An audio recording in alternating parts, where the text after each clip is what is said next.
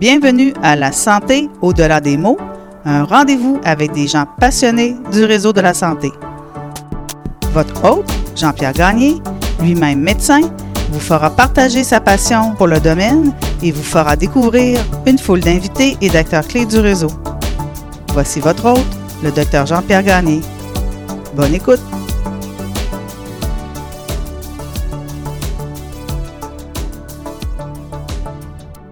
Ce matin, nous sommes à la brûlerie Limoilou, coin de la 18e rue et de la 1er avenue, à côté de l'hôpital Saint-François d'Assise. Alors, euh, je remercie énormément les propriétaires euh, de l'entreprise de nous avoir accueillis pour cet épisode du balado La santé au-delà des mots.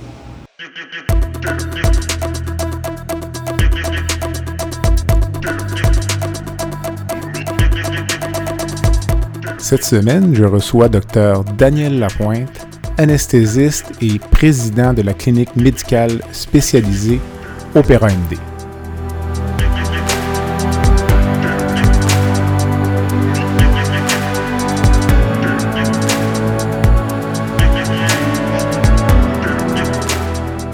Daniel est donc non seulement anesthésiste, mais également homme d'affaires.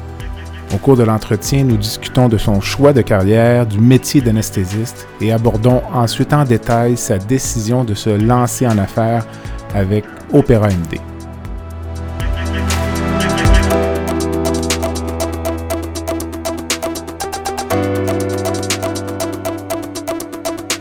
Cette entrevue vous fera voir un autre volet de la médecine privée et vous présentera une vision positive de cet aspect du système de santé qui est destiné à croître au cours des prochaines années. Bonne écoute.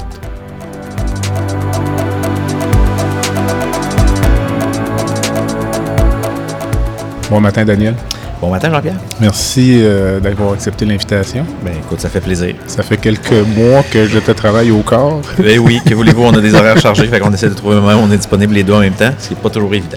Daniel, tu es anesthésiste? Oui, exact. Qu'est-ce qui t'a amené en médecine, en anesthésie? Ben écoute, euh, comme euh, tout bon élève du cégep dans les années 90 qui avait des bonnes notes et qui aimait les sciences, et qui... c'est surtout que je voulais mélanger un peu les rapports humains puis la science.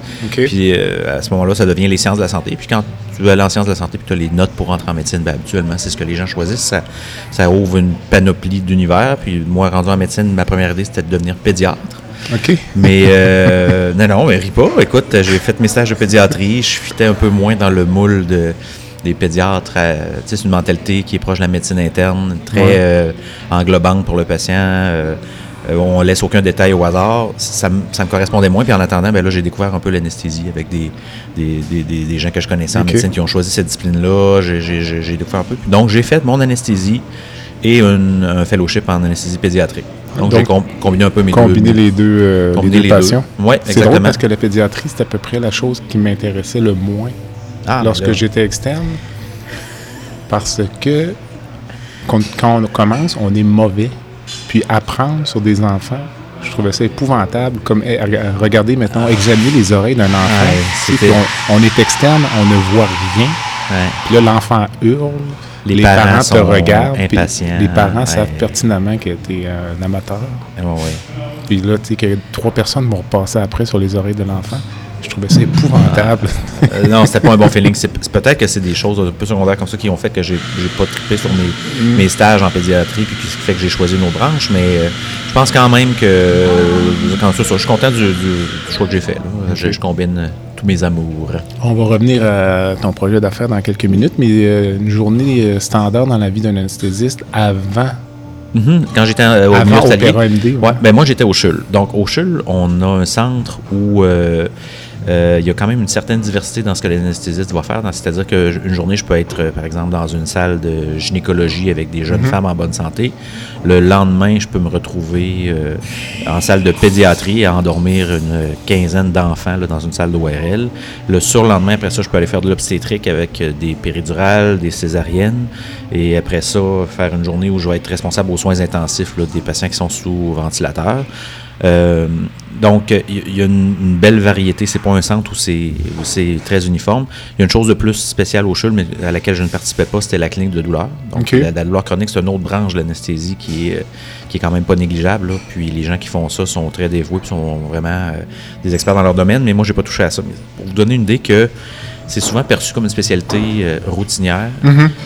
Mais quand même, honnêtement, je, pense vraiment que c'est dans une des spécialités qui est peut-être le moins. C'est sûr que moi, j'ai pas connu le, fait d'être chirurgien, de faire sa journée à clinique externe le lendemain en mhm. salle d'op, puis le surlendemain en intervention. Euh, donc, c'est sûr que ça aussi, il y, a une certaine variété, mais l'anesthésie est certainement moins routinière que ce que les gens peuvent le percevoir vu de l'extérieur. Dépendant du milieu, peut-être, que tu choisis aussi. Toi, tu t'es trouvé de nouveaux défis, donc euh, mhm. As-tu l'impression que les anesthésistes, parfois, avec le temps, je trouve qu'il y a certains collègues, peut-être de mon âge ou à peine un peu plus vieux, parfois qui ont l'air un peu blasés, là. C'est une discipline. dans notre jargon québécois, là. Euh, c'est pas une discipline qui donne beaucoup d'autonomie, je te dirais. Mm De dire de réorienter ta carrière pour changer de, bout en bout ce que tu veux faire, moins que dans d'autres disciplines. C'est-à-dire mm-hmm. que c'est une discipline de service un peu, là, où. Euh, euh, on est souvent en groupe avec des règles de groupe qui doivent être les mêmes pour tout le monde, c'est-à-dire le nombre de semaines de vacances que tu prends, euh, le nombre de journées, le nombre de gardes, c'est très standardisé. peut-être qu'il y a un peu de ça. Euh, puis je te dirais que, entre autres en milieu universitaire, depuis, depuis qu'ils ont introduit les stages obligatoires pour les externes, ça fait qu'on est toujours avec des, mais toi, tu l'as toujours vécu, j'imagine. Moi, je ne sais pas à quel point tu es. Mais nous, quand on est avec un externe dans notre salle, on est avec l'externe dans notre salle. Il n'y a pas de résident entre les deux qui s'occupe du pont pour faire, l'enseignement, tout ça. Euh, moi, je pense que ça, ça contribue un peu à, On aime beaucoup avoir des externes, mais quand tu as un externe pendant deux semaines, puis qu'après ça, il y en revient un nouveau, puis après ça, deux semaines plus tard, il y en a encore des nouveaux, ça, je pense que ça contribue. Mais je te l'autre chose qu'il ne faut pas sous-estimer, c'est la lourdeur des horaires en anesthésie. Mm-hmm. C'est vraiment. Moi, c'est quand les gens me demandent. Euh, euh, est-ce qu'il devrait choisir l'anesthésie? La première question que je lui dis, est-ce que tu es intolérant aux perturbations de sommeil? OK, ouais. Euh, parce que c'est vraiment un effet majeur. Puis à long terme, ça, c'est sûr que ça tue un peu sur, le moral. C'est une, discipline où, aussitôt qu'il se passe quelque chose la nuit dans l'hôpital, on est impliqué, là, que ce soit une césarienne, un patient qui va pas bien sur intensif, une chirurgie d'urgence. donc, il faut s'attendre à travailler de nuit. Euh, même si on est dans des gros groupes, puis que les, gardes de nuit, il y a quand même quelques jours d'intervalle entre chaque garde, reste que ça prend quelques jours de te remettre une garde où tu n'as pas dormi du tout. Puis euh, le temps que tu t'en sois remis, bien là, tu es rendu à ta prochaine. Donc, à la longue, je pense que ça mine peut-être un peu le. En vieillissant, En vieillissant, ça devient plus difficile. Je regardais mes collègues plus âgés en fin de carrière. Euh, puis vraiment, ça semblait difficile. Je le comprends très, très, très bien. Alors, moi, j'ai eu la chance un peu de me sortir de ça. Puis ça, je, je, je m'en cacherai pas, j'en suis très heureux. Je hum. Je vous dirai pas que j'ai dormi nécessairement beaucoup plus dans les dernières années, mais pour des raisons, pour des raisons différentes. je dormais plus dans... C'est plus les, les, les, les, tracas financiers puis d'affaires qui m'empêchaient de dormir plus que les appels pour des péridurales. Moi, j'ai l'impression, euh, peut-être encore on parle d'anesthésie parce que tu es un spécialiste, mais que certaines des choses qui peuvent paraître attirantes en anesthésie au début sont peut-être les choses qui amènent euh, un peu à cette lassitude, le fait de. Il n'y a, pas de dossier beaucoup, il y a pas les patients ce ne mhm. sont pas tes patients, tu n'as pas beaucoup de suivi de dossier à faire, tu n'as pas d'appel, comme souvent la journée d'un anesthésiste, elle se termine quand le ah, ben dernier cas est à la salle de réveil. Nous, mhm. parfois, euh, puis d'autres, beaucoup, beaucoup d'autres spécialités, il y a une deuxième journée qui commence parfois à trois heures de, d'appels de patients, de mhm. suivi de résultats. Donc, euh, mais tu sais, je pense que la médecine, à certains égards, comme tu disais, se lever la nuit, c'est difficile. Mais il y a une valorisation extrême qui vient avec ça. Parce que tu sauves des vies. Quand tu te lèves la nuit en anesthésie, normalement, c'est pas pour. Euh, tout à fait. Euh, écoute, tu le décris très bien. C'est un des avantages de la profession, je pense, de, par exemple, revenir de deux semaines de vacances puis de ne pas avoir une pile d'examens à, reviser, de patients qui ont laissé des messages que tu dois rappeler, des suivis à faire. Euh, quand on sort de l'hôpital, habituellement, on peut, on peut décrocher plus facilement. Quand on est à l'hôpital, on n'est pas là. Mais quand on est à l'hôpital, on est d'un autre côté plus exposé là, à tous les. Euh, c'est ça. on est un peu le dernier recours de plein de gens. On est le dernier recours de l'urgentologue qui a de la difficulté avec une intubation, un, accès intraveineux. On est le dernier recours de, des infirmières sur les étages aussi pour plein de toutes sortes de raisons. Euh, puis, bon, c'est ça. Bref, mhm. tu l'as bien dit. C'est un avantage, mais en même temps un peu un, inconvénient de la profession. Mais puis peut-être que c'est peut-être ça aussi le c'est rare que les gens se souviennent de leur anesthésiste autant qu'ils se souviennent de leur chirurgien. Fait que peut-être que ça contribue peut-être un peu à la lassitude à la longue. On ne devient pas anesthésiste pour la gloire. Non, ben, puis euh, on le voit parfois, là, à l'occasion, des patients veulent choisir leur anesthésiste et c'est compliqué. Ben oui, Moi, je l'ai déjà vu, des patients qui veulent tel anesthésiste, puis là, c'est comme... Euh, ben, c'est pas toujours propice à ça. C'est pas organisé comme ça. Non, c'est ça. Comme je te dis, on est, euh, on est un peu effacé dans notre rôle. On vient euh, dans le mardi, ben là, je vais être dans telle salle, puis c'est ce qui est prévu. Ça. ça. peut se faire un échange, là, mais... Mm, mm. Ferais-tu autre chose aujourd'hui, là, excluant la carrière d'homme d'affaires, disons? En médecine, honnêtement, Ou ailleurs? Ben, écoutez, écoute, finalement, si j'étais devenu pédiatre, je serais probablement heureux. J'en ai rencontré plus tard dans ma carrière des pédiatres qui correspondaient plus à ma personnalité. Puis ça, non, mais c'est vrai. je... serais, probablement heureux, mais le fait est que je suis super content comme anesthésiste. T'as pas l'air malheureux. non, non, vraiment pas, vraiment pas, vraiment pas. C'est un excellent choix. Il y a des choses que je sais que j'aurais pas fait. Je serais pas devenu psychiatre, je serais pas devenu euh, euh, intensiviste non plus. Euh, les gens qui font de la douleur chronique, j'ai un respect énorme pour eux. J'ai pas la patience. Puis en, dehors de la médecine, disons?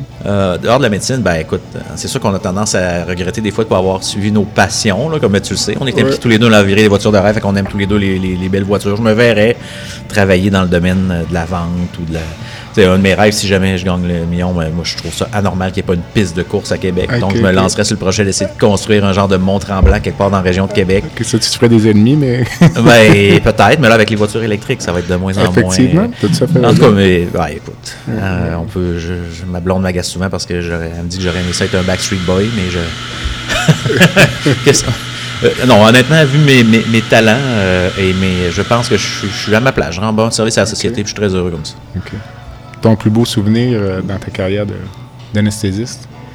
Ben, j'aime beaucoup. Euh, j'aime beaucoup m'occuper des enfants, avoir des enfants à endormir pour, la, pour qui c'est stressant, puis pour qui on réussit à rendre ça une expérience positive, autant pour l'enfant que pour les parents. Ça, c'est quelque chose que je vis presque à chaque semaine. Puis j'aime beaucoup ça. Présentement, dans notre clinique, on fait de la dentisterie pédiatrique. C'est des enfants souvent qui sont pas faciles. On s'entend que pour être rendu avoir besoin d'une anesthésie pour avoir des soins dentaires, c'est souvent des enfants qui ont soit de l'autisme, des, syndromes comme ça, ou des enfants qui ont plus des caractères difficiles ou de l'anxiété très importante. On a beaucoup d'enfants, dans nos enfants plus âgés, dans les 7, 8, 9 ans, c'est beaucoup des, problèmes d'anxiété, puis quand je réussis vraiment à rassurer l'enfant puis rendre ça une expérience positive, ça c'est quelque chose que je vis souvent qui me qui à chaque fois là, je suis content. j'ai l'impression d'avoir fait un bon travail, d'avoir fait une différence. Ben, c'est sûr que euh, au privé, présentement, mon défi n'est plus médical, dans le sens qu'il n'y a pas grand monde qui est en danger de mort quand il rentre chez nous. C'est pas comme quand j'étais, je faisais de la chirurgie cardiaque pédiatrique, par exemple, au, au CHUL, endormir un poupon de, de moins d'un kilo avec une malformation cardiaque. Ça, c'était c'était déjà bien de le ramener en vie puis euh, stable, tout ça, aux soins intensifs après sa chirurgie. Donc, ça, c'était un, bel accomplissement. Mais dans ma vie actuelle, c'est vraiment plus de rendre au niveau tout, l'emballage autour de l'anesthésie, rendre ça positif pour les patients, autant pédiatriques qu'adultes aussi. Pour les enfants pédiatriques dans ta clinique, euh, cette espèce de prise en charge-là, elle commence où, là, quand tu dis pour euh, rendre l'expérience plus facile? Ben, Parce que c'est intimidant à partir du début. Tout à fait, mais je pense que c'est quand même moins intimidant dans un petit setup privé que chez nous. Il y a quatre salles d'opération où les infirmières commencent à avoir vraiment la touche avec les enfants. Elles sont mhm. très bonnes, on en a à chaque jour. On fait 5 à 6 enfants par jour, donc elles sont super bonnes avec ces patients-là. Ils reconnaissent bien ceux qui vont être un peu plus problématiques. On a des solutions des fois, on a un peu plus de prémédication, on les voit un peu plus d'avance, nous, comme anesthésistes.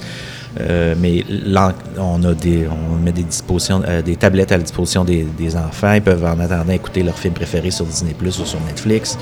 Euh, on essaie de rendre ça le, plus positif possible. puis ils n'ont pas à traverser l'hôpital. Tu sais ce que c'est des fois. Le centre de jour mm-hmm. est au, deuxième étage à l'ouest de l'hôpital, alors que le bloc opératoire est au cinquième étage à l'est de l'hôpital. Tu traverses les fesses à l'air avec le préposé quand c'est le temps de appelé au bloc. Il n'y a pas ça chez nous. Donc ça, ça aide beaucoup. Euh, c'est un peu tout ça qui, qui, facilite. Euh, euh, c'est certain que quand c'est nécessaire, je fais rentrer le parent dans la salle d'opération. Au bloc opératoire, c'était plus difficile. Des fois, il y avait un peu plus de réticence du personnel. Généralement, quand on l'expliquait au personnel, personne ne s'opposait à ça, par exemple. Mais je le fais un petit peu plus que ce que je faisais à l'hôpital, mais je ne le fais pas systématiquement. on, développe une expertise avec ça, alors, de voir quand est-ce que ça va être payant, quand est-ce que ça ne sera pas.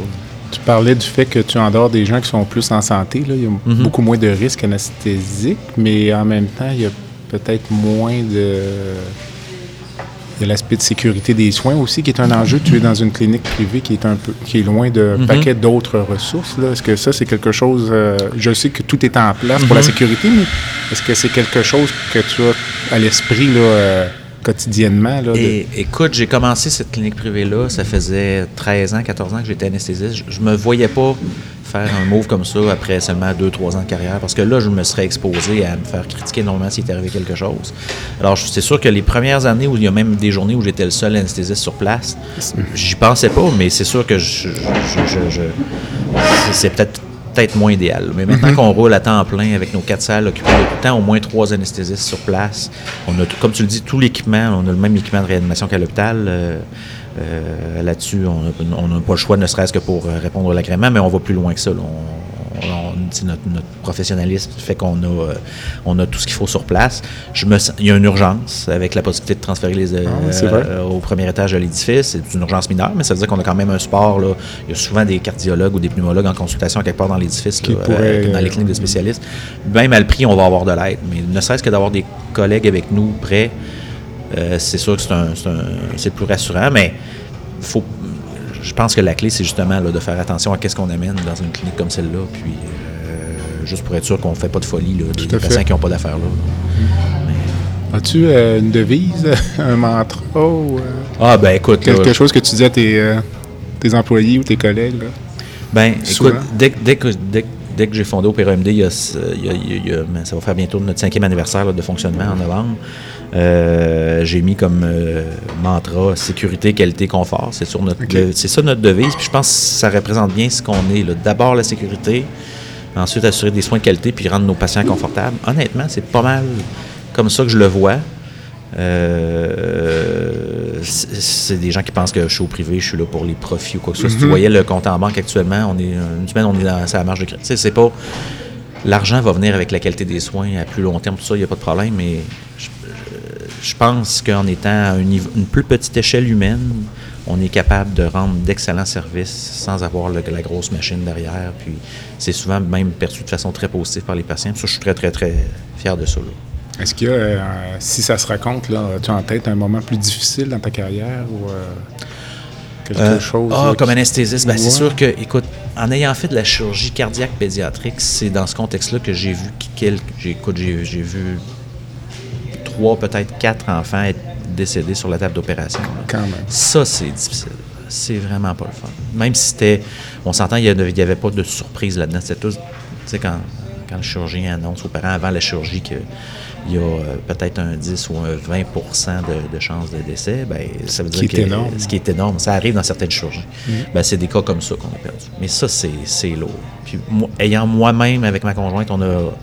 On, on a eu euh, un drame un peu dans notre vie personnelle, c'est-à-dire que ça a été compliqué d'avoir une grossesse. Puis la première fois que ma, ma- mon épouse a réussi à tomber enceinte, il y avait une malformation majeure, puis il a fallu faire euh, une, une interruption de grossesse. là, au- quand même assez tard dans la grossesse, là, autour de 20 semaines. Fait- C'est-à-dire que l'enfant sort, puis il, il est vivant. là.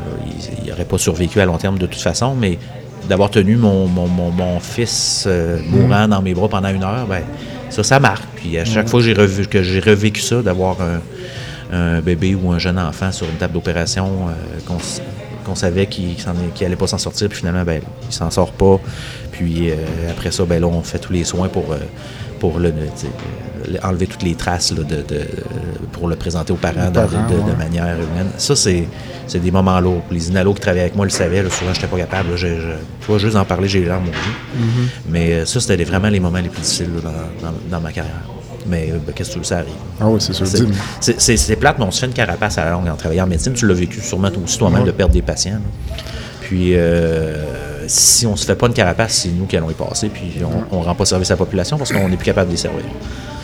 C'est sûr que quand tu dis 10-20% de risque, c'est. Ben là, ça, non, dans- mais- On s'entend, là, c'est très rare des chirurgies où ça monte comme ça. Non. Typiquement, en chirurgie cardiaque, c'est 1 à 3 de risque Mais même complications 1 graves, là. 1 euh, les gens réalisent pas parfois à quel point c'est énorme. Ben, parce que quand ça t'arrive à toi, 1 c'est 100 Et à toi. là. Je te dis que je- l'image que j'utilise souvent en clinique externe, par, par exemple, je vais euh, prévoir une résection euh, intestinale pour euh, diverticulite. C'est un exemple classique. Patient de 50 ans, parfaite santé. Il y a comme, moi, je considère qu'il y a probablement 0,5 à 1% de risque de mortalité. Mm.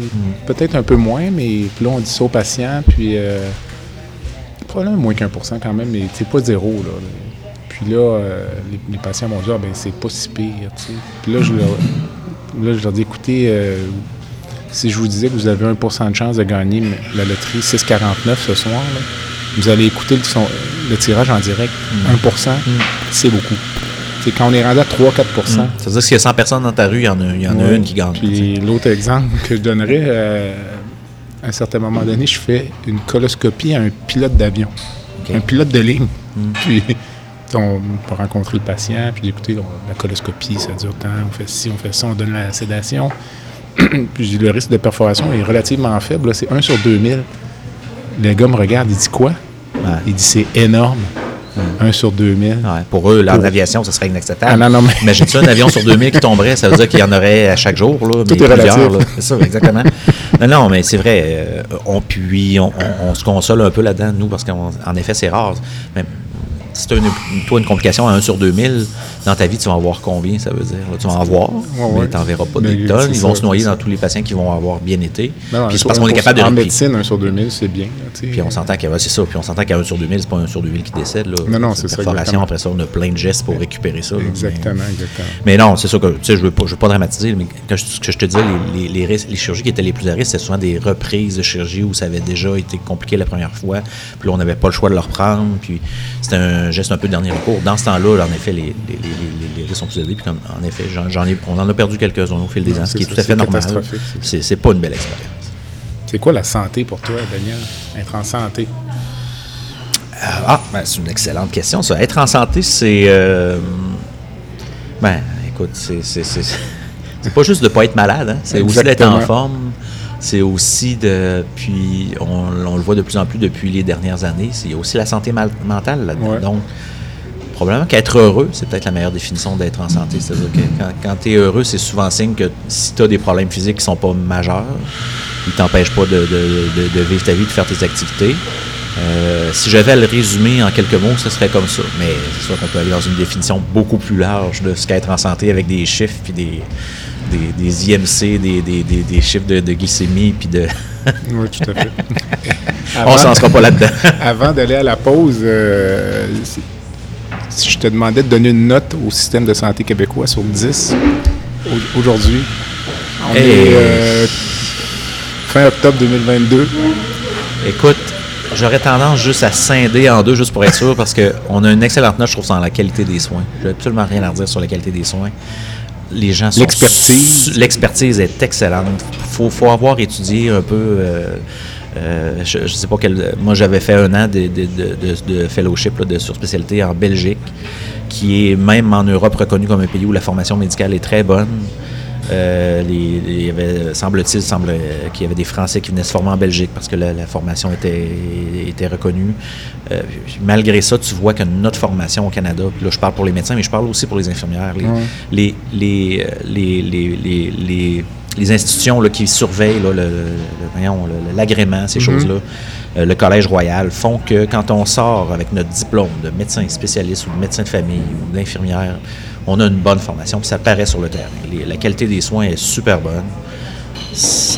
en qualité de soins, je nous mettrais aisément un 8 à 9 sur 10, il n'y a pas de mhm. doute, mais en accessibilité, c'est là le problème qu'on a depuis quelques années. Ça va pas bien. Tu donnes combien? Hey, sérieux, c'est difficile. Donnes-tu la note de passage? Ben, c'est difficile de donner la note de passage. Écoute, euh, je pense, honnêtement, connais-tu beaucoup de domaines où, mettons qu'on prend quelqu'un qui gagne 60 000 par année, qui va donner 20 euh, ou 25 000 en impôts. Là-dessus, il y a combien qui va pour le système de santé spécifiquement? Il y a un bon 7-8 000. si ah, on prend la, plus. Ben, la, moitié de tes impôts provinciaux, c'est ça. Mettons qu'il y a un 7-8 000 qui va pour la santé et les services sociaux. Là. Je pense qu'en fait, tu es exactement c'est le coût en santé par habitant, c'est à peu près ça? Euh? Bon, mais là, pense-y là. Mettons que tu mettais 8 000 sur ton abonnement de Netflix par année. Est-ce que tu accepterais que quand tu veux écouter un film, ça prenne deux ans avant que tu puisses l'écouter? c'est catastrophique, honnêtement, l'accessibilité. On parle de on, le vit comme médecin, tu le vis probablement comme moi. As des amis qui t'appellent des fois pour que tu puisses leur prescrire un antibiotique pour le titre de leur enfant parce que Colin ne sont pas capables d'avoir un accès à un médecin de famille pour, euh, dans un délai raisonnable. Puis aller faire la file à l'urgence toute nuit pour se faire prescrire un médicament pour un titre, tout le monde sait que ça n'a pas d'allure. Et, en plus, tu vas sortir de l'urgence et les pharmacies sont fermées. Ben oui. Alors, là, écoute, non, je suis pas capable de donner la note de passage. Moi, je donne un 4 à 5 sur 10 sur l'accessibilité. On a, c'est ça qu'il faut travailler dans les prochaines années. Puis c'est un défi énorme, là, Mm. parce que les, les- les ressources sont loin d'être limitées autant que les besoins peuvent l'être. Mm. Mais, alors, c'est ça. Donc, le- le- au global, on a peut-être un 6-7 sur 10 hein, comme système de santé, mais euh, le, le- ce qui, là où blesse, c'est vraiment l'accessibilité. On prend une courte pause. Le podcast La santé au-delà des mots est une présentation du groupe conseil Beauchamp, Beaulieu, Dessureau, Toupin de la financière Banque nationale Gestion de patrimoine. Comme nous croyons que la santé financière fait partie de la santé globale, nous sommes heureux de nous joindre au Dr Jean-Pierre Gagné pour vous souhaiter une bonne saison de la santé au-delà des mots. Tu veux lancer ton propre podcast, mais tu ne sais pas comment t'y prendre? Pas de problème. Mouton Marketing peut t'accompagner de la conception au lancement. Envoie ton idée de podcast à bonjour en commercial gomouton.com. Bonjour en commercial g o m o u t o n.com. L'univers du podcast t'attend.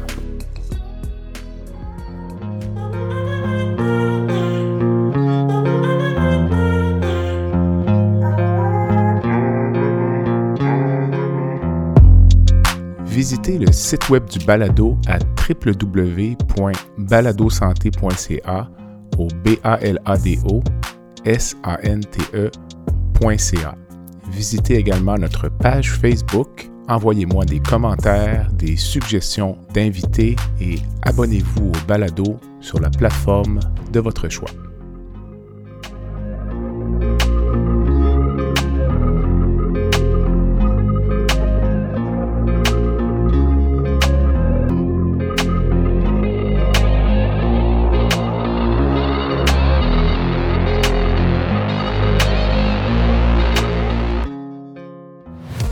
Daniel, on va parler du euh, privé en santé, là, vraiment, euh, parce que ça te concerne directement. Puis, euh, la pandémie a vraiment euh, est venue bou- bouleverser le modèle d'affaires. Au début, je pense, négativement. En tout cas, la perception Oh, que j'en avais, puis positivement par la suite. Donc, je te, je, je te demanderai pas ton... Je vais te, ben, je vais te le demander, là, ton opinion sur le privé en santé, puis... Ben écoute, si je peux juste revenir sur le, le- le modèle d'affaires. Dès le départ, moi, quand j'ai construit, c'était euh, pour espérer euh, aller donner un coup de main là, aux hôpitaux, un peu comme ça se faisait déjà à Montréal, là, chez Rockland MD, euh, Ok. 1030. euh, parce que, écoute, depuis que je suis en médecine, ça fait 20 ans que je suis en médecine, ça fait 20 ans que j'entends dire les chirurgiens qui aimeraient ça avoir plus d'accès à des salles d'opération. Puis entre toi et moi, c'est plus ou moins on forme des chirurgiens, puis je sais pas combien en moyenne de journées par semaine ils peuvent opérer, mais ça va entre une et deux journées par semaine. là. Parfois On- moins. Parfois moins, exactement. Donc, euh, c'est un peu dans cet esprit-là que j'ai fondé Opéra MD. Et en effet, quand la pan- euh, jusqu'à la pandémie, euh, j'a- j'avais espoir de, de- de- de convaincre plus facilement que ça l'a été, là, les hôpitaux de venir chez nous. là. À mon esprit, à moi, le- le- la, la situation des listes d'attente le justifiait amplement. Euh, au niveau financier, je continue à penser que c'est une, euh, c'est avantageux pour le contribuable parce qu'on réussit. euh, là, on pourrait discourir là, le- le- des raisons pendant des heures et des heures, là. mais je pense que c'est avantageux de faire appel en partie au privé, pas exclusivement au privé, mais en partie au privé. Euh, et quand la pandémie est arrivée, ben, je faisais face à de la résistance depuis trois ans. Là, à l'interne, à l'externe, au niveau. C'est très politique, c'est très idéologique, la, la place du privé en santé. Tout à fait. Je pense que malheureusement, on est très négativement teinté par le, voisin au sud qu'on a, les États-Unis, euh, chez qui le privé euh, est, pas la place que euh, tient pas la place que j'imagine pour le privé. là. Les gens oublient que partout ailleurs dans le monde, à part à peu près deux ou trois pays, là, à part le Canada, le privé est à partenaire égal avec le, public de santé. tous les pays européens, en Asie, il n'y a à peu près pas de pays là-dedans qui n'ont qu'un système exclusivement public. Mais nous, on a peur de la dérive américaine où là, l'accessibilité aux soins n'est pas, est pas universelle. Ouais. Mais euh, on veut pas ça personne. Je veux certainement pas ça moi non plus. là. Je veux pas que les soins soient réservés euh, aux gens qui ont de l'argent, mais au contraire, je voudrais que les soins soient accessibles à tous. Puis comme on l'a dit tout à l'heure, les soins euh, présentement sont pas très accessibles à personne. Là. Sont, sont difficiles d'accès pour tout le monde. En tout cas, bref, quand la pandémie est arrivée, ce que ça a fait, c'est que ça a fait tomber une bonne partie de ces barrières euh, idéologiques là, là, et, euh, et politiques euh, à ce que les hôpitaux fassent affaire avec nous. Puis là, tout d'un coup, alors que depuis trois ans, j'essaie de convaincre les hôpitaux isolément, là, un par un, de, venir chez nous, vous pourriez amener telle activité, celle-ci, c'est ça. Le CHU avait entre autres commencé à faire ses propres études qui démontraient en effet qu'il y avait, à leur grand étonnement, il y avait un, déficit de salles de chirurgie ambulatoire pour répondre aux, besoins de leurs propre population. Ben, ça s'en venait, les discussions étaient amorcées, mais quand la pandémie est arrivée, ben là, il n'y a, plus de place à la discussion. C'était plus quand est-ce qu'on peut commencer. Mm-hmm. Alors ça, ça a été la, au niveau affaires, c'est sûr que ça a été une, bonne nouvelle. On a fait face à une fermeture de deux mois là, au début de la pandémie quand tout a été fermé, comme plein d'entreprises. Donc ça, ça a été une période difficile à vivre, mais quand on est réouvert, ça a été OK, on commence, puis là, on fait enfin ce qu'on avait prévu avec les hôpitaux, c'est-à-dire euh, faire des cas. Là, euh, puis entendons-nous, les gens savent peut-être ou peut-être pas, ceux qui nous écoutent, mais les gens qui viennent se faire opérer chez nous ne paient pas pour leur chirurgie. C'est leur carte soleil, un peu comme quand on se présente chez notre médecin de famille euh, dans sa, dans sa clinique au coin de la rue. Euh, comme si on se présentait à l'hôpital. C'est-à-dire qu'on présente notre carte soleil, puis euh, nos soins sont couverts par, par, nos impôts. C'est la même chose pour euh, presque tous les patients qui viennent chez nous. La seule exception, c'est les patients qui viennent faire des chirurgies esthétiques. Mm-hmm. Ceux-là payent, bien entendu, pour leur, pour leur intervention. Mais tous les autres qui viennent chez nous, que ce soit les interventions en dentiterie pédiatrique, les, chirurgies orthopédiques générales qui sont faites avec les contrats avec les hôpitaux, les patients ne paient pas pour ça. Alors, donc au global, c'est vrai que la pandémie, au niveau affaires, aurait été bonne parce que je pense avoir fait seulement accélérer ce qui me paraissait inévitable et ce qui me paraissait nécessaire pour rendre les services à la population. Mais là où ça a été difficile, c'est que tout, est arrivé, tout est arrivé en même temps. Au moment où le système menaçait de s'effondrer, il commençait à y avoir un exode de personnel, ben nous, il fallait qu'on trouve du personnel, mais on ne voulait pas et on ne pouvait pas non plus aller chercher du personnel actif dans les hôpitaux. Donc euh, là-dessus, je suis très fier du travail qu'on a accompli, c'est-à-dire qu'on a réussi à aller euh, souvent sortir de leur retraite des infirmières qui avaient pris leur retraite dans les années précédentes ou des gens qui avaient carrément euh, changé de domaine euh, dans les années précédentes. Là, on est allé récupérer des gens qui étaient dans des cliniques euh, de dentisterie, des anciennes infirmières. On est allé récupérer des gens qui, qui étaient quand même dans le domaine de la santé. Puis on a réussi à se monter une super équipe. La grande majorité de ce personnel-là ne serait jamais retourné dans le réseau public. Hein? La très grande majorité. C'est ça. honnêtement, je fais le tour. On a une cinquantaine d'employés présentement. beaucoup sont à temps partiel, des retraités. Euh, la plupart, elles ont donné leur nom pour retourner à l'hôpital, puis n'ont pas eu de retour d'appel. Euh, c'est drôle parce que lorsqu'on dit ça à l'interne dans le Québec, les gens disent non, c'est pas vrai, euh, on les a contactés. Ben, on les a contactés, mais on leur a demandé de travailler à temps plein. Mais là, quand tu es retraité, ben, nous, on jongle avec ça. C'est nous autres qui se tapent le, jongleur avec les horaires. Tu sais, des employés vraiment là, qui sont en âge de travailler à l'hôpital présentement, qui seraient à temps plein, on en a, c'est sûr qu'on en a quelques-unes, mais c'est peut-être quatre ou cinq sur le lot, mm là, une inhalothérapeute, euh, une fille de salle de réveil, euh, puis la plupart de toute façon, quand ils sont venus chez nous, la plupart du temps, ils avaient déjà démissionné de l'hôpital, donc leur décision était déjà prise de quitter l'hôpital. Après ça, ils ont entendu parler de nous, puis là, ils sont venus nous voir. Donc, honnêtement, je, je pense que la situation peut être la même partout en province. Je, mhm. pense que ça a été un peu différent, dans, entre autres dans la région métropolitaine de Montréal, mais pour ce qui est de notre situation particulière à nous, euh, on n'a vraiment pas déshabillé euh, Jean pour habiller Jacques. Ça n'a vraiment pas été le cas. Au contraire, je, pense que ça a été pas mal juste du positif. Hmm. Mais bon, si tu me demandes mon opinion sur le privé en santé, euh, je pense que le problème, c'est que le système public est trop gros et manque d'agilité, en fait tu l'as vécu, tu t'es impliqué dans des comités sûrement au cours de ta carrière, dans la chefferie, dans toutes sortes de choses. Quand vient le temps de vouloir changer ou améliorer quelque chose dans le système, ça va pas en s'améliorant, ça devient de plus en plus difficile. moi, je sors toujours l'exemple quand j'ai commencé ma carrière comme anesthésiste au CHUL. Euh, la chef inhalothérapeute, elle était dans les salles, puis elle se réservait une journée par semaine à aller s'asseoir dans le bureau pour régler tout ce qui est les horaires, puis le, peut-être deux jours, mais on s'entend qu'elle était active sur le terrain, puis il y avait une personne.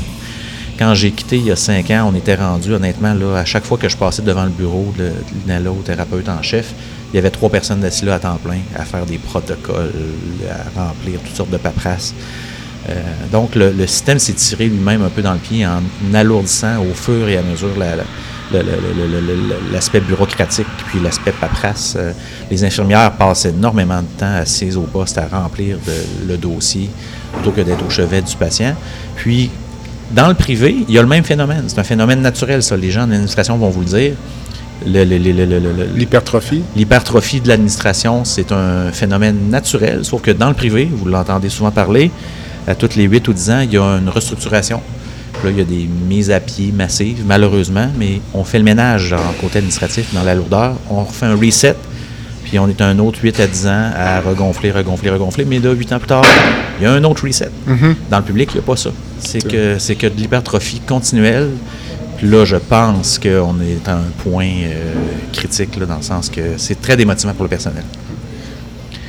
C'est très intéressant. Puis j'ai deux, trois trucs à te dire tout à l'heure là-dessus. Mais euh, je, veux qu'on recule dans le temps. Donc, euh, Back to the Future, je ne sais trop, mais l'idée que tu as eue, moi je me rappelle, à l'époque j'opérais au CHUL, lorsque tu as pris la décision de quitter, puis je me disais, wow, honnêtement, j'ai beaucoup de respect pour ce que tu as fait parce que ça prend énormément de courage pour quitter un emploi qui est très bien rémunéré, une sécurité d'emploi que je qualifierais de béton, je veux dire, euh, à moins vraiment de faire quelque chose de majeur. Tu as un emploi garanti. Remarque, tu l'as encore, tu pourrais retourner n'importe quand dans, dans le réseau public, mais peut-être pas dans les mêmes conditions. Peut-être à Québec, probablement, mais c'est pas clair. Mais tu me disais, là, toi, ton but à l'époque, c'était d'augmenter l'accès, faciliter l'accès, mais je veux dire, je, voudrais savoir quand ça a germé pour la première fois ce projet qu'on pourrait qualifier de suicidaire. De te lancer, c'est quand même majeur, là. C'est pas d'aller ouvrir. Hein, c'est pas ouvrir un petit bureau au coin, là. C'est d'ouvrir euh, un petit hôpital à certains égards. Ben, ouais, c'est un bloc opératoire, on s'entend. là. Il y a, comme je disais tantôt, il y a structure qui tourne autour de ça, comme tu parlais de l'agrément, tu parlais ah des équipements, les, les, médicaments. ensuite, il faut que tu mm. deviennes un employeur, un homme d'affaires, un publiciste. Il faut que tu fasses du marketing du lobbying à certains égards, à la limite. Oui, oui, c'est. Je veux juste donc essayer de. Si tu pouvais retourner dans le temps de la première fois que tu t'es dit, hmm, il y a quelque chose, tu sais. Je te dirais que c'est une opportunité qui s'est présentée. Quand elle s'est présentée, je me suis dit, si je le fais pas maintenant, je le ferai jamais. Est-ce que je vais plus regretter de l'avoir fait ou de ne pas l'avoir fait? je résumerais ça comme ça. Bon. Si je voulais aller plus loin dans la description, ce qui se passe, c'est que moi, j'aurais passé ma vie au CHU sans aucun problème. Je me vois ben oui en termes de travail en anesthésie, je trouvais ça extraordinaire, une belle variété. C'est sûr que la qualité de vie en termes de, nuit de garde, tout ça, c'était lourd. Donc, il y avait ça comme gain euh, à faire là, au niveau du travail de nuit puis de fin de semaine. Puis ça, je ne m'en cacherai pas. C'est un gain que j'ai fait. Mais ce qui s'est présenté, c'est vraiment une opportunité. C'est euh, un ami proche dont le frère est le, développeur immobilier qui construisait cet édifice-là, qui est à vocation en bonne partie médicale, avec une urgence. Ça, c'était déjà tout décidé. Mais il y avait euh, certains plasticiens, entre autres, qui cherchaient à, trouver quelqu'un pour faire construire puis opérer un, bloc opératoire. Puis rapidement, quand j'en ai euh, je, me suis mis en contact donc avec les, développeurs immobiliers en question. Puis, on a réussi à être en contact très rapidement avec des dentistes pédiatriques. Ça, c'était mhm. évident qu'il y avait un problème dans la région de Québec. Il y avait une accessibilité à peu près euh, inexistante aux soins de dentisterie pédiatrique sous anesthésie.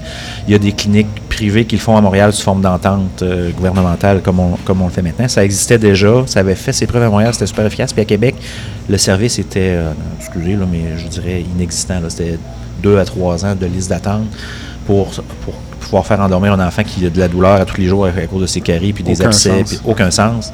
Euh, puis en fait, si la liste était juste de 2-3 ans, c'est que la plupart des dentistes savaient que le service était trop long, puis ils se prenaient même pas la peine de faire. Donc, de voir ces patients. Ben, ils, mais, inscrivaient pas sa liste d'attente parce que de toute façon, euh, ça donne rien. Là. Inscrire un patient qui va attendre 3 ans, alors que. Bon, en tout cas, mm-hmm. ça, on a réglé. Euh, donc, il s'est présenté ces dentistes-là. Donc, avec mon fellowship en anesthésie pédiatrique, J'étais en excellente position pour faire ça. C'est pas n'importe quel anesthésiste qui aurait commencé à aller endormir des enfants dans une clinique privée euh, en dehors de l'hôpital. Donc, on avait cette clientèle-là, les plasticiens. J'ai rapidement discuté avec les orthopédistes avec qui je travaillais au CHUL. C'était eux qui faisaient les militaires de la, base dans le quartier. Donc, eux aussi se sont dit que c'était une excellente idée de sortir ces patients-là des listes euh, d'attente de RAMPI et d'aller les faire euh, au privé, puisque de toute façon, c'est l'armée qui paye pour leurs soins. En tout cas, bref, j'avais un petit noyau. Potentiel. Potentiel qui était suffisant pour débuter. Mais c'est sûr que j'imaginais que les hôpitaux embarqueraient un petit peu plus rapidement que ça dans la, dans la parade. Donc, euh, j'aurais pu faire plus petit, j'aurais pu faire deux salles d'opération, juste me sortir de l'hôpital puis faire le minimum, mais je regardais euh, le modèle financier puis ça ne serait jamais devenu rentable. Ça aurait été euh, du kiff-kiff au mieux. Alors mhm. c'est pour ça que j'ai décidé de grossir un peu. On s'est d'emblée lancé en quatre salles en se disant que sûrement que les hôpitaux embarqueraient si l'opportunité se présentait. Ce bout-là a été plus difficile que prévu. Mhm. Mais dans le fond, c'est un peu ça. C'est une opportunité vraiment qui s'est présentée. Si j'avais 42 ans à l'époque, Euh, comme je te l'ai dit tout à l'heure, j'aurais pas fait ça à 33 ans, jeune anesthésiste, parce que je trouve que ça aurait été me mettre la tête sur le bio en termes de professionnel de la santé aussi. Mais avec presque 15 ans d'expérience, un bon dossier à mon actif c'était le temps. Là. Puis j'aurais pas fait ça non plus euh, fin cinquantaine, euh, avec quelques années devant moi. Là, euh, ça n'aurait pas valu la peine. C'était tellement d'énergie, d'effort, tu l'as dit. C'était. c'est un peu fou, en fait. Mais tu sais ce que c'est, on se met le doigt dans l'engrenage à un moment donné, puis le bras est rendu dedans, puis on s'en est plus ou moins rendu compte, puis là, ben écoute, on n'a pas le choix, il faut continuer. Alors, c'est un peu ça qui s'est passé. L'opportunité s'est présentée, on y va, puis on fonce, puis on regarde plus en arrière. Puis ça, donc, tu me dis à peu près il y a cinq ans, donc au début de la pandémie, ça fait deux ans et demi que. Oui, c'est ça, ça fait deux ans, deux ans et demi qu'on est, qu'on est ouvert. Ça a été des années euh, difficiles, c'est certain. Là. As-tu eu peur de fermer au début de la pandémie? Oui, oui. Ben, oui. Euh, oui. Quand ça a fermé pour deux mois, on se doutait que ça serait peut-être le, le coup d'envoi de nos ententes avec les hôpitaux. Mais si ça n'avait pas été le cas, je ne suis pas sûr qu'on aurait passé à travers, en fait, parce qu'on on avait déjà accumulé euh, des pertes. Là, puis je ne parle pas ben des pertes de 50 000, on, parle on est dans les millions. Euh, puis, je, suis un vulgaire anesthésiste, je ne suis pas un, mania de, l'immobilier ou quoi que ce soit. donc, je n'avais pas des millions à mettre euh, pour continuer à éponger les pertes. Alors, ça commençait à être temps que le, que le paquebot tourne? Au début de la pandémie, je me rappelle qu'on parlait déjà de d'aller au privé, puis euh, au PRMD, puis, euh, puis on se disait, ben, peut-être qu'on va en avoir besoin éventuellement. Moi, je me rappelle, je disais à l'interne, écoutez, si vous voulez qu'Opéra MD soit là dans deux ans, il va falloir le faire travailler maintenant. donc, d'où les ententes 108. Euh, là, donc, mais c'est drôle parce que tu parlais tout à l'heure de la résistance presque idéologique là, de, du, du, réseau public à côtoyer ou à faire affaire avec les réseaux privés. Puis, euh, même, je trouve, le type d'entente qui est signé entre les établissements privés et le réseau public, je trouve que ça témoigne de ça. Il y a une philosophie de dire que finalement, on fait affaire avec le réseau privé, une clinique privée comme la mm. tienne, au PRMD, mais c'est un prolongement de l'hôpital. Hein? Oui. Alors que moi, mon argument, j'ai dit quelques fois, j'ai dit, écoutez, à partir du moment où on on fait affaire avec le privé, pourquoi pas juste signer une entente puis dire à Daniel Lapointe, regarde Daniel, combien de prothèses de genoux tu peux me faire? Mhm. Puis toi, tu dirais, écoutez, ben moi, je peux vous en faire, euh, pour moi, 500 par année. Ben parfait. Mais c'est comme l'argument et le tu l'as sûrement entendu, l'argument, c'est la qualité des soins, la qualité de l'acte. Mhm. C'est comme s'il y a effectivement une idéologie que le réseau public dit on est les meilleurs pour le faire, donc on ne peut pas laisser le privé s'en occuper complètement. Je ne sais pas si tu as cette perception-là. Il faut quand même garder le contrôle, mais Définitivement. Contrôler quoi, là? C'est comme si hmm. le privé, de façon autonome, n'allait pas livrer la marchandise. Il y a quelque chose qui me dépasse complètement, moi, là-dedans. Ben écoute, je te cacherai pas, il a fallu que je fasse plusieurs concessions parce que j'étais en mode survie à ce moment-là. Mm-hmm. je, comptais sur ces ententes-là là, pour, pour la, survie à long terme puis la, croissance de mon entreprise. Donc, mm-hmm il a fallu que je fasse certaines concessions parce que malgré le fait que ça, ça semblait évident que le, système ne pouvait pas se passer de toutes les ressources qui étaient mises à sa portée, il y a quand même des gens qui se sont opposés à la signature de ces ententes-là, puis de façon euh, féroce. Donc, euh, écoute, rendu là, on fait des concessions, puis on progresse dans le temps, mais je suis d'accord avec toi que dans un monde idéal, il faudrait pouvoir mieux tirer profit des forces du privé, c'est-à-dire de, de, penser autrement l'approche des, des, soins des patients, tout ça. Je pense qu'à long terme, ça va venir à mesure que la confiance va s'établir entre les deux, euh, les deux acteurs, le, public et le privé, de euh, nous faire confiance un peu plus sur qu'est-ce qu'on pense qu'on devrait changer sur la, façon de, traiter les patients. C'est sûr qu'il y a des choses extrêmes, il y a des choses moins extrêmes, mais entre autres, moi, dans, dans nos projets des prochains mois, c'est vraiment d'instaurer le le, sans-papier. Ça nous, euh, des petites choses comme ça, que les gens travaillent sur tablette avec, euh, sans avoir besoin d'imprimer 60 feuilles à chaque fois qu'un patient du CHU de Québec vient, débarque chez nous, puis que ce soit déjà à ce moment-là écrit sur des feuilles PDF, que ça puisse juste être envoyé de façon sécuritaire, de manière informatique au CHU de Québec pour être archivé, au lieu de présentement le, traitement du papier, euh, on imprime des dossiers, je dirais, c'est vraiment sur une soixantaine de pages. Il y a peut-être 7 ou 8 pages au total qui sont vraiment remplies pendant la chirurgie. Qui sont pertinentes. Pertinentes. Après ça, on a affaire avec une entreprise là, de, transport de documents pour renvoyer ça au CHU le plus rapidement possible, que ça puisse être scanné et archivé. Il y a des choses comme ça qui sont. Euh, mais en tout cas, il y a plusieurs aspects sur lesquels je pense en effet qu'on pourrait faire servir un peu de laboratoire, peut-être à la limite, pour le système mm-hmm. public. Tester des choses chez nous, voir ce qui marche, ce qui ne fonctionne pas, le faire à plus petite échelle, pour après ça importer dans les grosses institutions euh, vraiment les solutions qui sont les plus efficaces. Mais écoute, euh, tu as tout à fait raison que c'était une, c'est encore une entreprise un peu, euh, je dirais pas unilatérale, mais c'est une collaboration qui est qui, qui, qui, s'attire d'un bord plus que l'autre, dans le sens que quand si tu regardes, si je, pouvais te montrer les ententes, euh, il y a beaucoup, euh, on s'engage à beaucoup de dédommagement à l'hôpital si jamais on ne peut pas donner tel ou tel service, mais si eux nous annulent, il n'y a aucune compensation. c'est beaucoup des. Il y a des concessions que j'ai dû faire pour, euh, pour, pour, lancer la machine, mais graduellement, au fil des années, graduellement, quand les gens vont réaliser qu'en effet, c'est rien d'exagéré, on va, on va améliorer certains de ces aspects-là au fil des années. Tu parlais du fait que le système de santé est devenu trop gros tout à l'heure. Tu sais. Hmm. C'est une question que je me pose depuis un certain temps. à quel moment une structure devient tellement grosse que les avantages liés aux fusions mm. sont complètement annulés par les désavantages? je regarde l'image du CHU de Québec, qui est maintenant cinq hôpitaux. Est-ce que je me dis qu'il y a beaucoup de problèmes qui viennent avec ça? Puis euh, tu l'as dit tout à l'heure, au début, il y avait une inhalothérapeute chef qui faisait une journée d'administration par semaine. ils sont trois à temps plein. Euh, puis tu parlais de la grosseur du système de santé. Euh, moi, j'ai la vision, à certains égards, que les gens les gens prêtent des mauvaises intentions au système de santé, dans le sens, c'est sûr qu'en théorie, on est là pour soigner des patients, mais moi, j'ai tendance à voir une structure comme le système de santé comme une entité vivante à certains égards, mm-hmm. qui génère ses propres besoins, euh, qui se modifie avec le temps, un peu comme un organisme vivant. Il y a des altérations génétiques. Euh, y a des, là, finalement, il y a des espèces d'anomalies de fonctionnement qui s'installent. Euh, ensuite, comme je te dis, ça, ça, génère ses propres besoins. donc, puis finalement, ça se nourrit de l'intérieur. Puis, ultimement, tu t'arrêtes parce que quand tu penses, mettons, que tu arrives pour opérer un patient, ils disent on ne pourra pas faire votre patient parce qu'on n'a pas de lit. Pour le coucher après, là, tu dis c'est certain que ce système-là remplit pas finalement le hmm. besoin pour lequel il a été créé. Tu dis ça n'a aucun sens. On, est là pour traiter des gens, puis on annule une chirurgie ah parce qu'il n'y a pas de lit. Tu sais, quand tu prends ça dans l'abstrait, hmm. là, tu dis ça n'a aucun sens. Écoute, on en est là.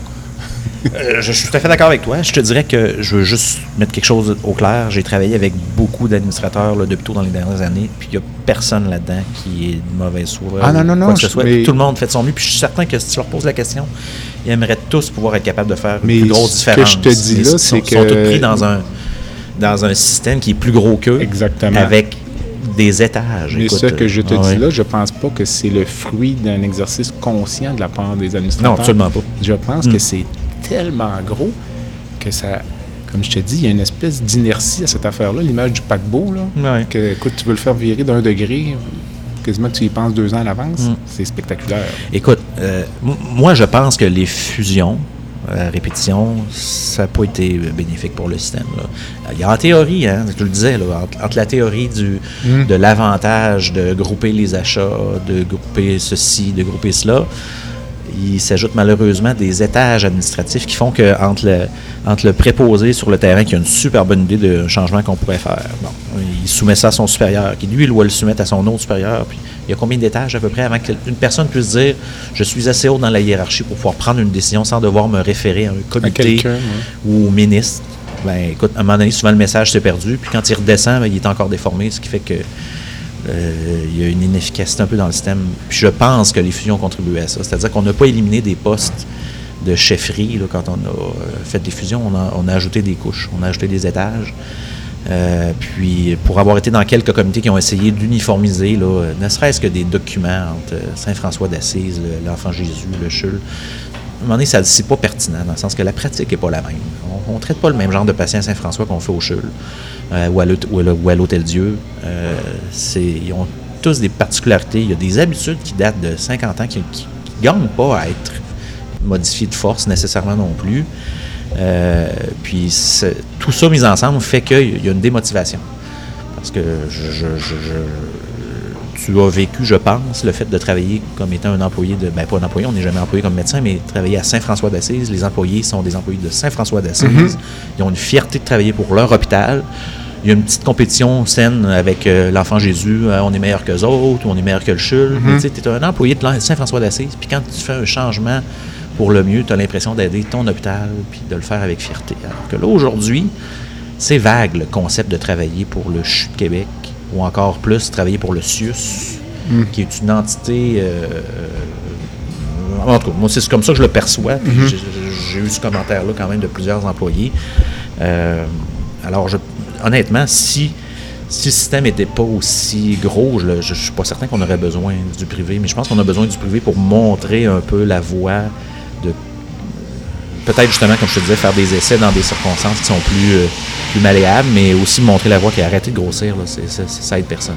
Je te dirais que spontanément, moi, je pense que ma vision est en train de changer, là, mais spontanément, j'avais un, certain malaise face au privé en santé, notamment la risque, le risque euh, que le personnel fuit le public pour aller vers le privé.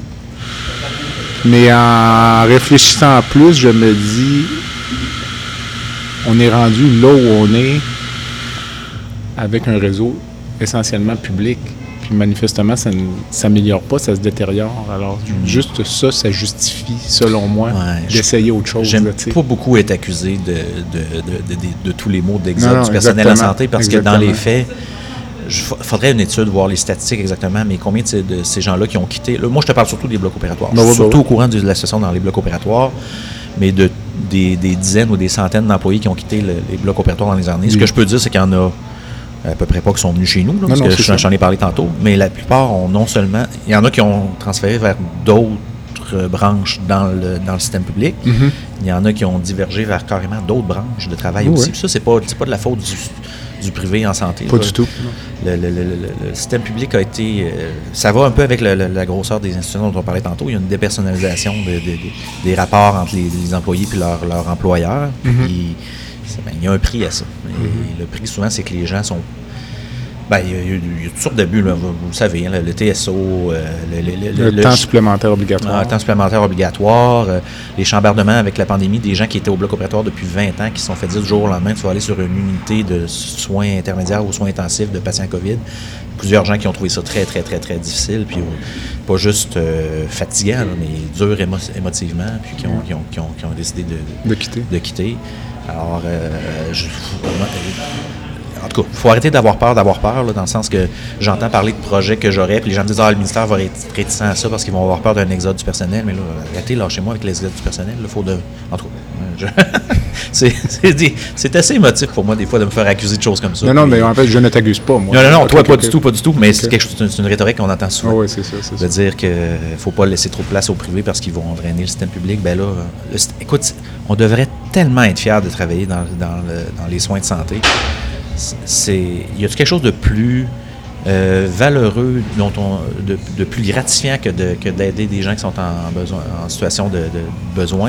Puis la plupart des gens qui choisissent de travailler dans le système de santé le font pour ça aussi, Mhm. pour euh, aider les autres. C'est des gens qui naturellement veulent aider.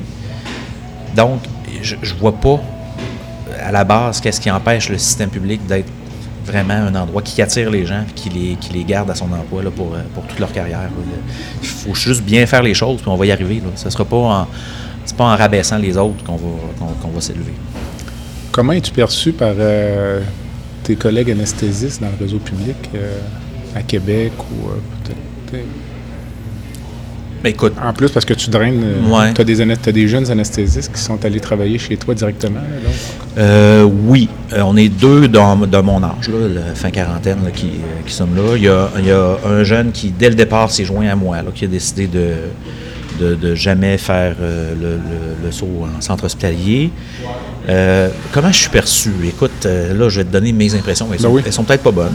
Je pense qu'il y a une part de respect pour, comme tu l'as dit tantôt, là, euh, de respect pour ce que, ce que j'ai fait parce que fallait le guts de le faire, là, ça c'est certain. C'est Euh, plus que du guts, mais Oh oui, mais... euh, il y a un brin de folie. Mais euh, oui, un brin de folie. Euh, est-ce qu'il y a, euh, comme je l'ai dit, c'est certain, je ne le cacherai pas, c'est un gain là, depuis travailler la nuit et la fin de semaine. Euh, mais est-ce que au total, j'ai tant que ça amélioré ma qualité de sommeil? Ça, comme je te dis, je le remets en question. Mais euh, je ne sais pas comment dire ça. Je, si euh, c'est pas pour tout le monde hein, de venir ici parce que les autres qui travaillent avec moi ils n'ont pas un horaire assuré tu l'as bien dit tantôt quitter le système public puis le système hospitalier dans la situation dans laquelle on est au Québec quand on était un médecin on quitte une sécurité incroyable. C'est-à-dire qu'on n'a aucun recrutement de clientèle à faire. Euh, les, patients euh, n'attendent que de, nous voir euh, faut vraiment faire une gaffe majeure, euh, mm-hmm. un manquement éthique incroyable pour, perdre son emploi comme médecin spécialiste dans un hôpital. Euh, on quitte tout ça quand on s'en vient au privé. Il y, a des, il y a des, les gens se donnent un objectif de journée à travailler, mais ils ne l'atteignent pas toujours. Donc, au niveau financier, il y a une pénalité, ça c'est clair. mais, le fait est que quand on fait une journée de chirurgie, on, une journée d'anesthésie, on rend le même service à la population que si on l'avait fait à l'hôpital. Puis souvent, on en fait un peu plus même. Mm-hmm. On réussit à faire dans une journée, pour le même chirurgien qui fait 5 ou 6 cas de, tel type à l'hôpital, quand il va venir chez nous, il va en faire 7 ou 8. Donc, est-ce que c'est si mauvais que ça, d'un point de vue global à la population? Non, pas du tout. Ben, moi, je pense pas. Mm-hmm. Euh, mais bon, que voulez-vous? Euh, alors, rendu là, c'est une question de perception, puis une question d'idéologie. Je pense qu'il faut euh, accepter le fait que, que un système de santé accessible, c'est ça qu'il faut viser accessible euh, euh, pour tout le monde, que ça passe par un système qui appartient au public ou qui appartient au privé, mais financé par le public, je pense que rendu là, allons-y au plus efficace. Mm. Es-tu, euh, comme dernière question du bloc principal, es-tu un anesthésiste qui s'est lancé en affaires ou un, homme d'affaires que qui a fait de l'anesthésie au début, au début de adulte? C'est une excellente question, puis j'ai de la difficulté à cerner la réponse exactement. Parce que même quand j'agis comme homme d'affaires, on sent l'influence du médecin derrière, c'est-à-dire qu'il fait passer le patient avant euh, plein d'autres considérations. Mais même quand j'étais médecin à l'hôpital, euh, j'étais un de ceux qui s'intéressait à savoir à ta peu combien qui coûte ce médicament-là, je serais pas mieux de prendre tel autre, ça coûterait pas un peu moins cher, ça serait pas plus efficace. Donc, je suis à quelque part une bébite un hybride? Un hybride, oui. On va dire ça comme ça. On va dire ça comme ça. OK, un invité hybride. Ah, exactement. excellent. Écoute, Daniel, euh, ça complète le bloc principal. Euh, tu connais le format de l'entrevue. Il y a souvent ou euh, presque tout le temps une petite section baguette magique. Donc, j'ai hâte de t'entendre sur, dans un premier temps, la chose que tu changerais par magie aujourd'hui, fin octobre 2022, dans le système de santé. Écoute, je, je défusionnerais tout ce qui a été fusionné, honnêtement. là. Quand même. Ben là, écoute, j'exagère, mais tu me parles d'une baguette magique. c'est la réponse. Je, je, mettrais les hôpitaux un peu en compétition les uns contre les autres, mais une saine compétition. L'hôpital qui gagne, on vous amène tous dans le sud. Écoute, t'es le... c'est bon. t'es, relativement radical. Le plus radical que j'ai eu, c'est euh, le commandant Robert Piché. OK. Lui, je pense, si je me rappelle bien, il recommençait tout à zéro. Oh, ben là, ça, c'est très radical. Non, non, mais je te dis juste... Écoute, comme je te dis, même si on parle aux administrateurs eux-mêmes, ils aimeraient mieux être capables de prendre, d'être capables d'être ne pas avoir autant de, freins à prendre des décisions. Quand ils ont une décision à prendre qui est évidente, qu'ils puissent la prendre sans être obligé de se rapporter au sous-ministre. Ou, euh, Si tu pouvais rencontrer quelqu'un dans le monde, n'importe qui, vivant ou décédé, pour euh, un lait au chocolat, puisque tu es le seul anesthésiste au Québec qui ne boit pas de café. Qu'est-ce que tu veux? J'aime pas le goût du café. Euh, écoute, celle-là, tu me l'avais soumise à l'avance, puis j'avais beau y réfléchir. J'ai trouvé ça dans l'auto tantôt. Je pense que c'est Jésus que je voudrais rencontrer. OK. Puis je vais te dire pourquoi. Un, je voudrais voir si c'était juste un, illuminé. Un schizophrène. Un schizophrène, exactement. J'essaierais de, le diagnostiquer. Euh, parce que ça pourrait être juste ça. Ça se peut qu'on base euh, toutes nos, nos décisions actuelles contre l'avortement, le mariage gay, tout ça sur un, un désaxé. Un désaxé. Ça se peut. Euh, mais j'aimerais ça aussi. C'est sûr que j'essaierais d'amener mon iPhone puis de le filmer parce que c'est la vidéo qui voudrait le plus cher au monde, une vidéo de Jésus. On voit l'homme d'affaires, OK. As-tu une cause qui tient à cœur? Euh, ben, j'aime beaucoup les enfants, fait c'est sûr que à chaque fois que j'ai la chance de donner à l'opération Enfant Soleil, des choses comme ça, je, le fais. Mais là, c'est sûr que depuis quelques années, ma cause préférée, c'est la virée des voitures de rêve qui vient en aide à la Fondation du CHU de Québec. Et on a bien hâte à l'édition 2023. L'édition 2022 a été un peu amputée à cause de la pandémie. Il a fallu qu'on prenne des décisions de faire une, édition moindre, mais on va partir en grande et encore plus en 2023, j'ai l'impression. On va être en forme pour 2023. Ça va être C'est bon, ça. Euh, as-tu un dernier message, un dernier, euh, dernière pensée? Là? Ça fait une bonne heure qu'on, jase. Ben écoutez, euh, merci de m'avoir invité. Ben, merci C'était super intéressant. que les gens ne pensent pas que le privé en santé, c'est Satan. Parce que des fois, j'ai l'impression que c'est un peu ça que certaines personnes veulent véhiculer. je pense que le privé, là, ça dépend qui le fait. Il y en a qui sont là pour, juste pour le profit, mais je pense que c'est juste une façon de sortir du système pour être capable d'aider les patients d'une manière différente euh, sans, sans, être prêt avec les contraintes des fois que le système s'impose lui-même qui sont un peu regrettables. On se laisse là-dessus. Daniel, merci. Ça fait plaisir. Merci bon à toi, samedi. À toi aussi. Bon week-end, puis euh, on se reverra sûrement bientôt. Bye. Excellent, c'est bon. Bye.